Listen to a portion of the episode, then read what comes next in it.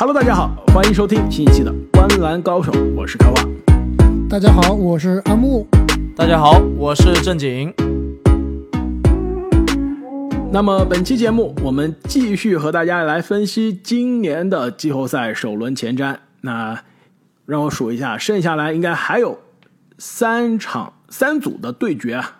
那其中还有两组，就是东西部的第一名还在等待最后通过附加赛拿到第八名的两支球队。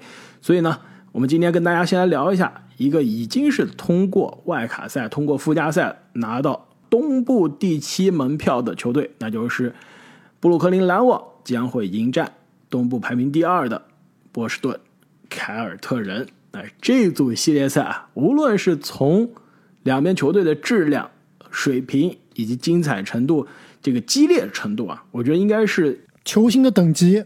没错，应该是首轮啊所有对决中质量最高的。场场高端局，其实我听很多美国这边的播客都在说啊，这有可能是东决的预演啊。说去年东决在这个东部的第二轮上演了，大家都觉得非常的遗憾，这两个几乎有可能是总决赛级别的球队提前相遇，必须淘汰一个，实在太残忍了。那今年更残忍，直接首轮给你搞东决了，是不是？有没有这种？确实啊，东决还是差了一点。你把雄鹿放哪里去了？是不是？确实是这个级别的。而且在上一期节目里面，开花说到这个灰熊和森林狼是观赏性最强的，我当时没有第一时间的这个同意啊。其实我脑海中出现的就是凯尔特人打篮网这一组对决，我觉得也会非常的精彩，而且这个球星腥味更浓，话题更多。没错，那么本期节目呢，我们就跟大家来分析一下这组对决，篮网和凯尔特人。两边分别是有什么样的优势和劣势，以及什么样的 X 因素啊，有可能会左右这个系列赛的走向。那么，要不然我们还是先从刚刚晋级的篮网这边来聊。阿木，篮网最大的王牌优势是什么？咱们先把比赛复盘一下。昨天晚上篮网战胜了克利夫兰骑士啊，这场比赛不知道两位有没有全场看啊？篮网一度是把比分在。这个第二节、第三节领先到二十分，但是依旧是我们非常熟悉的篮网。这二十分的分差在篮网这里根本不算个事儿，对吧？分分钟被打到还差四分、六分，但最后关键时刻还是依靠杜兰特和欧文的超神发挥啊，带走了比赛。玩的就是心跳。这个被差点被翻过来，我觉得最大的因素之一其实就是这两个人的体力啊，上半场抡圆了。真的是没人能拦得住欧文这个压哨那个球，真的是把我看呆了，太厉害了。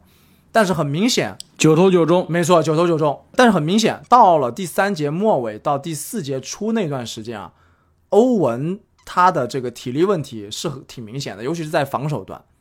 杜兰特进攻端也是有一段时间一直在打铁，但是他防守端很给力啊，各种大帽。但其实昨天这场比赛最后赢球了。也算是这个对篮网的球迷来说皆大欢喜，对吧？咱们赢就赢了，也不用考虑太多，说这个球怎么赢的。但是能赢骑士啊，说实话，对面这个球队的质量、成色，跟我们马上要聊到的凯尔特人，那绝对不是一个档次的。特别是在这个前瞻节目我就说了，凯尔特人这个克利夫兰骑士这边的锋线，X 因素就是他们的锋线嘛，奥斯曼和奥克罗。我不知道，我记不到这场比赛他们得了几分啊？是不是加起来也是合砍了六分？是不是跟这个小库里和米尔斯一样合砍六分？都有观众说我们神预言啊，这个小库里跟米尔斯合砍，但结果是小库里了。等一下，我给你更新一下啊，奥克罗和奥斯曼合砍了两分，而且呢，其实当时你提到了史蒂文斯嘛，对吧？史蒂文斯加上来就是三个人合砍了九分。平均每个人三分，所以跟两个人合砍六分是一样的。阿莫神语言可以吧？咱咱还是懂球的，都会做数学题了。你这小学五年级的数学题。所以这场比赛就是掩盖了篮网最最大的弱点，就是他们的锋线防守，对吧？但是凯尔特人这边最强的点就是他们的锋线，塔图姆和这个杰伦布朗。所以说实话，这个对位啊，按对位来说啊。篮网这边是真的不占优势，因为这边最大的劣势就是对面最强的优势。那篮网的优势是什么呢？阿木，你上来就讲这些悲观的，你讲些这个乐观。优势咱还要明显啊不聊了，直接聊下个话题吧，对吧？对啊，优势就是杜兰特、欧文呀，老生常谈，最强球星已在阵中。对啊，也没啥好吹的了，没没没必要再吹了，大家懂的都懂，对吧？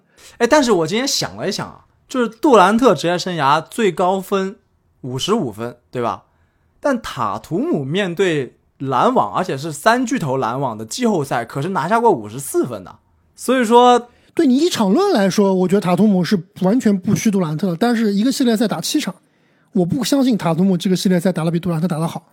等一下，我我帮珍妮纠正一下，他的五十四分是今年常规规赛打篮网拿的，五十分，你说的是五十分，去年去年季后赛，对塔图姆一场五十分，六个篮板，七个助攻，一场呢四十分，七个篮板，五个助攻是背靠背的，所以去年这个季后赛啊，塔图姆打篮网是，尤其是最后三场打得非常好。自从是第二场被篮网的防守血洗了，只拿了九分之后，后面的三场比赛分别是五十分、四十分、三十二分。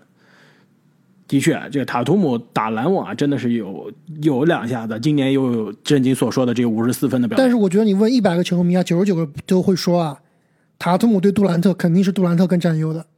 那肯定，你如果是这两个人绝对的拿出来单单挑的比啊，那还是这完全，我觉得还是季后赛经验啊，还是不真的不是一个级别。大赛的临场的发挥真的不是一个级别。塔图姆的这个履历啊，跟杜兰特相比还是缺了一点。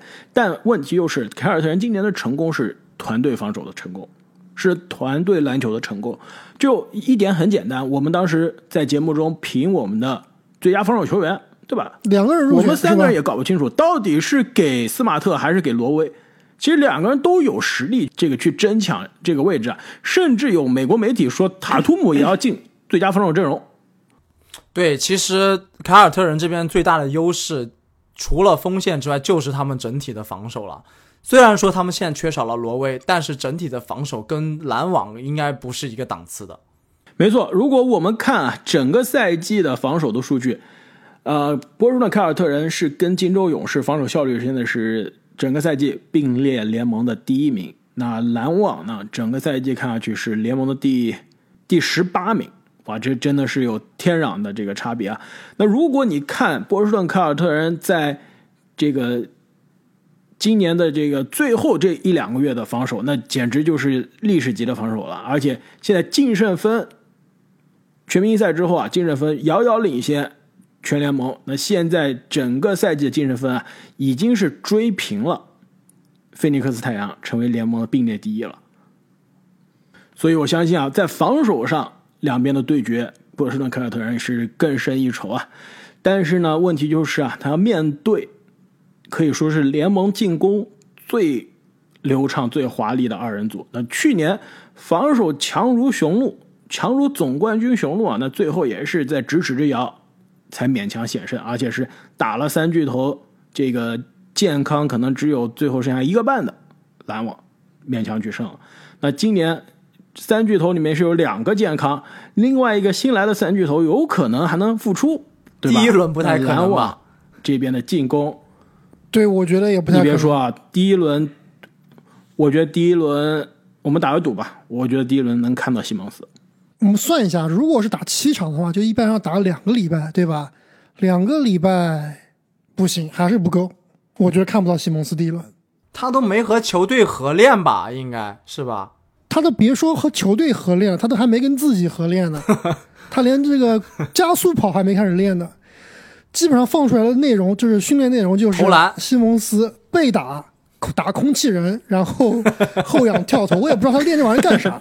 你说这奇怪啊？西蒙斯他天天在那练这个背身接球，然后后仰跳投，练那个加内特那招，也不知道练他干啥要，打内线了呀？以后就是对啊大前锋了呀，嗯，这莫名其妙的，真是。你觉得他练这招篮网会放心在场上使用吗？我要是教练，我要是纳什，我肯定不让他用。有可能他现在不上场，就是因为在这一招没练好，练好了出来独孤九剑，把你们都吓着，对不对？而且就说没有西蒙斯啊，那欧文和杜兰特的这个组合就是联盟进攻效率的可以说是 bug 了。我我问一下你们两位啊，这边有个数据，我今天刚刚发掘出来的，联盟进攻效率最强的二人组。本赛季啊，我我抢答放了一个第一名这个第一名鲍威尔加东契奇，没没有，并没有第二名并没有。米切尔加戈贝尔，戈贝尔加呃还不能加米歇尔，米歇尔不行，他不给他传球，应该是戈贝尔加汤加哎麦克汤利你。这说的鲍威尔和鲍威尔、东契奇为什么不在这个前五的名单里？我这我这往下翻，第一我就说页都没有。开花，你上一期那个是这 fake news 假的 fake news 对假数据。如果不知道这个梗的听众朋友们，可以去听一下我们说这个独行侠打爵士那一期，那一期开花拿出了他压箱底的数据。来跟我们证明全联盟进攻最强的男人是这个独独行侠的鲍威尔。哎，这不是进攻最强的男人啊，我这是对着 BBR 的这个表。大家如果不相信啊，去 BBR 的这个 Leaders 这个，而且是单赛季的进攻球员进攻效率的这个历史排名，你去看鲍威尔的本赛季就是在这个表的第一个，那就是这个数据本身不够好，那不是我的问题啊，对吧？我就是跟大家讲这个事实嘛，这数据上事实它就是排名第一啊。同样，我这边今年的可能有可能数据统计口径不一样，对吧？我这是今天这个数据呢是 NBA 官网的，呃，两人组合进攻效率最少上场两个人在一起啊三百分钟，好吧？这个样本量就是相对比较合理的。联盟第一，你们猜一下两个人是谁？不是你现在说杜兰特和欧文，我都觉得没有那么 impressive，没有那么 爆炸了，就被这爆有点坑的。联盟第一啊，两个人在一起，进攻效率最高，杜兰特和庄神。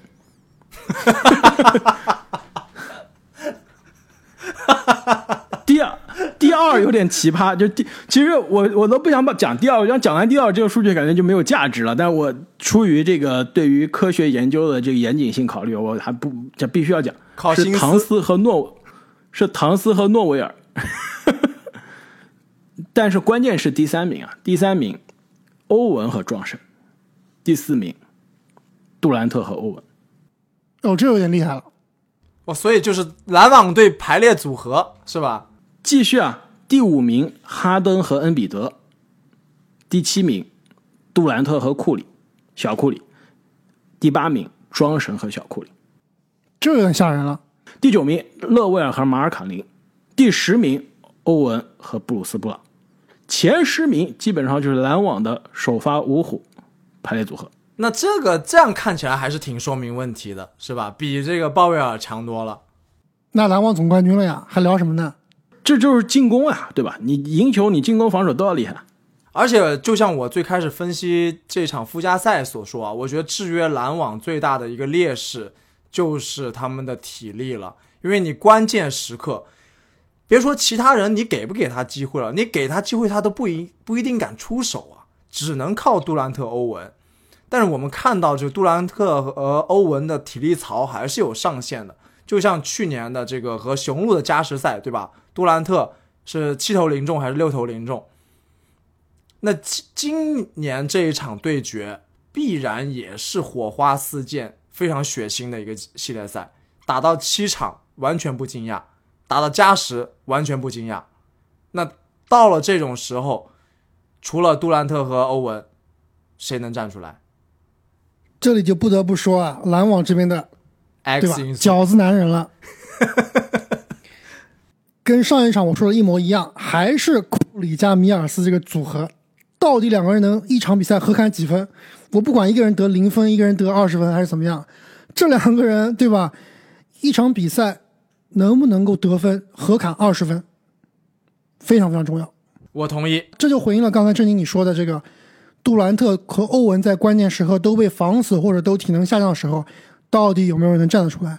这时候就看外线这个三分球三分射手能不能射得进了。不管是接球投，还是挡拆以后的投篮，还是这个跑位库里式的这个三分球，能不能投进？就是大库里啊，不是小库里啊，这真的是至关重要的。我知道开花要说篮网队的 X 因素是装神，根据刚刚那个数据，多次出现。我倒不觉得是装神啊，但是我说的这个 X 因素啊，还是刚刚那个表里啊真的出现过。跟勒布朗阿姆说的这个库里和米尔斯啊还有点类似，就是布鲁斯布朗。其实本赛季布鲁斯布朗赛季最后这一个月数据真的是太可怕了。他数据，他最后这一个月可以评最佳进步球员。没错，那昨天的这场比赛呢，关键的附加赛也是给自己打出了身价。所以啊，布鲁斯布朗在这组对位中，我觉得太关键了。因为凯尔特人他的进攻靠的是他的双枪，对吧？靠的是杰伦布朗，靠的是塔图姆。那布鲁斯布朗肯定是这里面要防一个吧。所以他的防守任务首先就非常强，另外呢，就是他最近呢非常准的这个定点三分能不能投进？哇，他这定点三分要能投进了，而且内线他经常就是打的是这种有点像是中锋了，对吧？就是内线啊，呃，空切篮下接到欧文的传球，那个挑篮上篮，就这种吃饺子，这不是吃饺吃饼的这种球，能不能找到自己的位置的？能不能接到这种球，能在篮下完成进攻啊，也是非常的重要。你如果是一个单纯的防守工兵的存在，就比如说七六人的赛博，你进攻端没有任何威胁，那没用。我该包夹杜兰特，该包夹欧文都去包夹了。你如果进攻上能在这三巨头的不是三巨头，现在还是两巨头，在这个两巨头身边能制造成威胁，大家不敢放空你了，那完全就不一样了。那一个人就顶两个人用了。对，其实。昨天这场附加赛的时候，勒布朗最后的价值就是体现在这儿。当他们去包夹杜兰特跟欧文的时候，布鲁斯布朗就要么是吃饼空间，要么他竟然是承担了一个二传手的角色，对，给克拉克斯吃饼，对吃饼，这个让我还挺惊讶的。而且你没有发现，其实这场比赛，而且过去的几场比赛都发现，其实篮网他真正的控卫也是布鲁斯布朗，是不是？他是那个从后场运球运到前场的男人。然后再把球给双巨头，所以引用那句非常著名的话，就是布鲁斯布朗现在正在打着本西蒙斯应该打的篮球，是不是这个感觉？没错，真的是这样子。其实还是超过本西蒙斯，因为本西蒙斯他这个控卫三分是投不了嘛。那勒布朗，你看一下他现在的三分球命中率啊，已经超过百分之四十了，非常非常的夸张。而且另外一点就是，刚刚开花提到了他在防守端的作用，在空切吃饼的作用。在这个控卫三分的作用，另外一点就是他昨天在赛后采访的时候啊，自己悄悄透露了一点。这个记者问他说：“打凯尔特人怎么想？”他说：“凯尔特人啊，现在没有了罗伯特威廉姆斯，所以呢，他们的内线防守跟以前是完全不一样的。我们会啊多次的冲击篮下去挑战泰斯，去挑战霍福德。”被杜兰特打断了。这个话后来被杜兰特骂了一顿，对吧？被杜兰特骂，我说你怎么能把我们的这个攻略？秘籍先给透露给对手了，是不是？但是他说了这点，也是布鲁斯布朗或者说篮网队在这个系列赛真的会做了更多的事情。因为说实话，我觉得联盟里面就是护框震慑力最强的球员，罗威亚绝对是在名列前茅的。霍福德和泰斯这两名球员的护框能力跟他是完全不是一个档次的。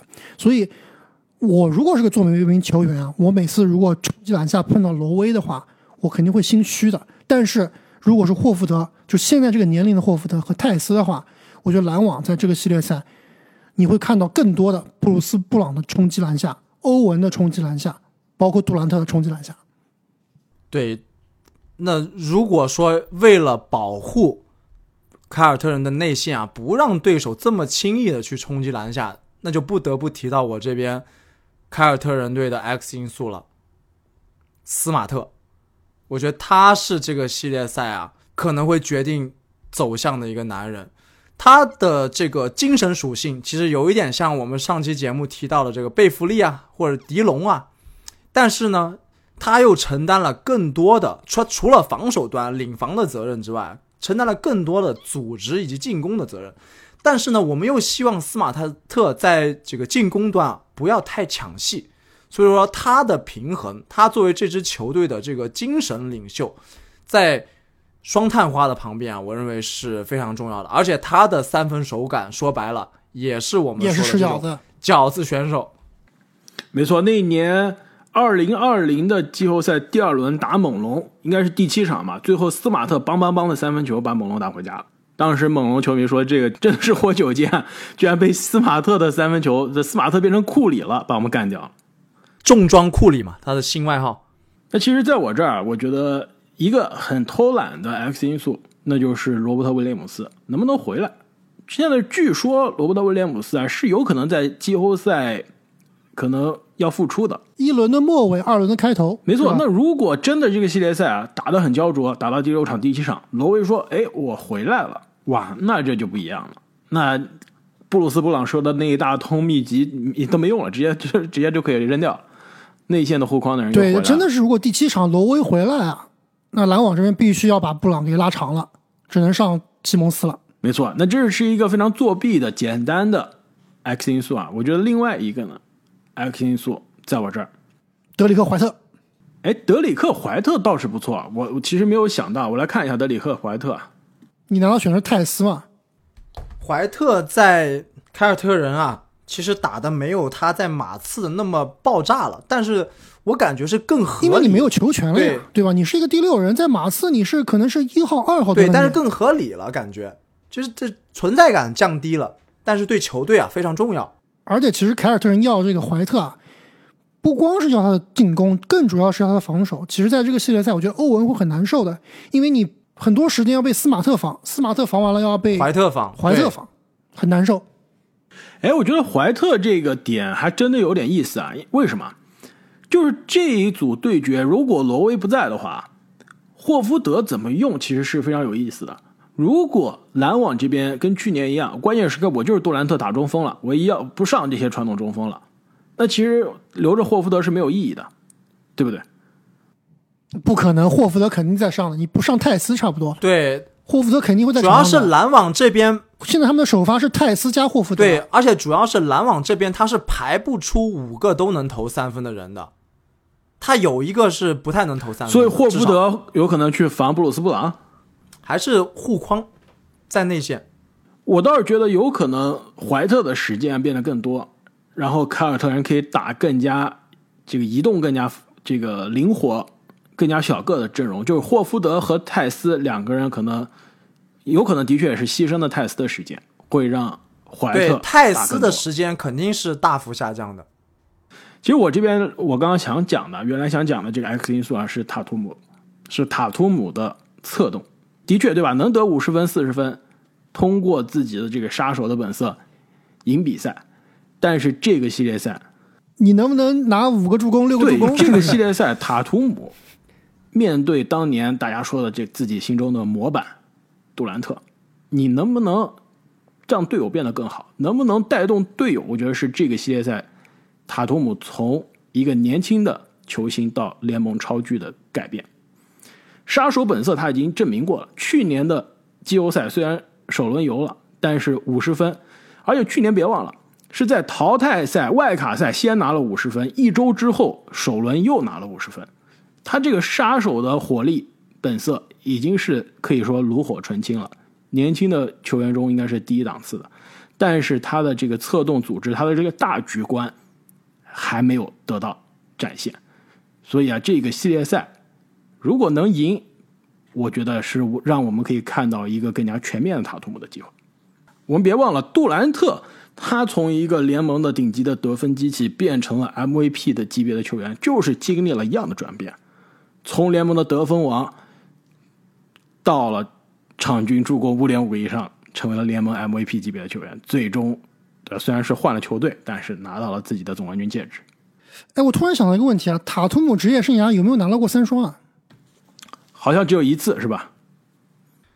塔图姆拿到过三双啊，是在对阵公牛的比赛中拿到的，十四分、十三个篮板、十个助攻，而且当时他是二十三岁出头，获得了队史第二年轻的拿到三双的球员。就我之所以这么问，是感觉印象中塔图姆好像三双是特别的少。就对于现在这个，应该就是这一次，应该就是这一次。因为现在这个篮球风格啊，三双其实没有过去那么难刷，而且呢，这个像塔图姆这种级别的球员，我感觉每年都会刷一到两次三双，是吧？至少但塔图姆好像职业生涯么一次啊，至少一到两次，对吧？连杜兰特最近几场都连续刷了两次了，所以就塔图姆这样级别的球员，三双这么少，其实其实也是间接的说明啊，他的传球键啊，或者传球的这个视野啊，并没有我们想象的那么高，或者说预期的那么多。其实开花，我觉得塔图姆现在，啊特别是在这个系列赛啊，你并不应该去指望他去变成这个杜兰特或者变成詹姆斯啊，他其实还是应该走他的最擅长的路，就是走科比那条路，对，做一个好好做一个这个杀手，是吧？但你问题是什么呀？这个球队就没有一个这个组织策动者。如果不是塔图姆，是谁呢？所以他打不过篮网呀，所以他得不了冠军啊，这其实也是我们一直以来说的这个凯尔特人存在的一个问题啊。对吧？他本来是想换来一个好的好的后卫，但是过去几年，对吧？要不然就是受伤，要不然就是闹矛盾，对吧？小托马斯之后，欧文啊，肯巴沃克啊，他都是他们想要的人，但是最后留不下来，或者说达不到预期。其实原来的海沃德是挺适合的，那他走这个肯巴沃克这条路其实是有点走偏了，导致他们的防守出现了短板，其实效果并不理想。嗯，我同意他不应该去追求这个三双或者是助攻数啊，但是即使是科比，我们看到他也是能这个打出很好的助攻数据，而且有时候很多的吸引了包夹之后的这种间接助攻，他也是很多的。在策动球队方面，科比也肯定是这个比较顶级的那一档的。所以塔图姆除了这个纯得分、纯进攻啊，我觉得他的这个助攻。策动方面确实应该加强，但是不应该去追求像成为詹姆斯那样的这个填满数据栏的这种球员。他的更天赋和擅长点还是得分。那么又到了最后预测系列赛结果的时候了，两位对于这一组非常接近啊、质量非常高的对决怎么看？其实比较困扰我的这个预测的就是罗威的伤势啊。我原来的想法是他应该第一轮都不会打了，但是现在两位又说有可能打。但我想即使打，应该也是最多第六、第七场，然后状态也是难以保证。呃，如果有挪威，我感觉我会选择凯尔特人胜出。但是现在因为缺少了这关键的一环啊。我可能还是会相信腥味儿更浓、关键时刻更稳的篮网，所以四比三，篮网险胜。正经还是懂球啊？我这里也是篮网四比三。这回我就放心了，终于跟阿木不一样了，避开了观澜巴克利啊，所以我这边凯尔特人四比三。说实话呢，写出这个答案的时候，我是心里有点虚的。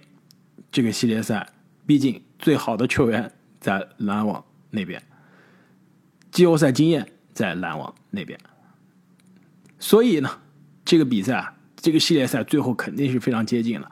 我愿意相信啊，赛季后半段状态全联盟最好，甚至比太阳更好，而且团队的配合、团队的整体篮球打得最均衡的这支波士顿凯尔特人队。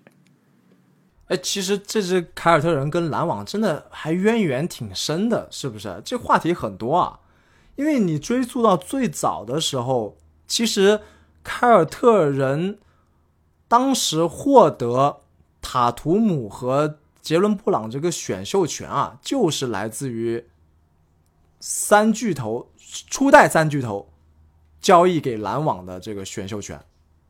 对，先是当初凯尔特人坑了篮网，把三巨头交易过来，对吧？然后是篮网这边欧文坑了凯尔特人，对吧？白嫖篮网白嫖了欧文，然后是去年季后赛声势很扫，对吧？然后欧文又是踩踏了他们的对标，对标，还有被球迷扔瓶子，别忘了。对，还有今年这个欧文去客场打凯尔特人啊，也是被全场骂，对吧？差点就骂成了波士顿市长。所以无论如何啊，这组系列赛应该是非常的好看啊，最后应该是火星撞地球啊，非常精彩。那各位听众朋友，对于这组系列赛有什么样的看法呢？我相信留言区啊，肯定有非常多的不同的观点啊，也是非常欢迎大家跟我们分享。那么最后也是非常感谢各位听众朋友们对于我们的节目的支持，我们下期再见，再见。再见。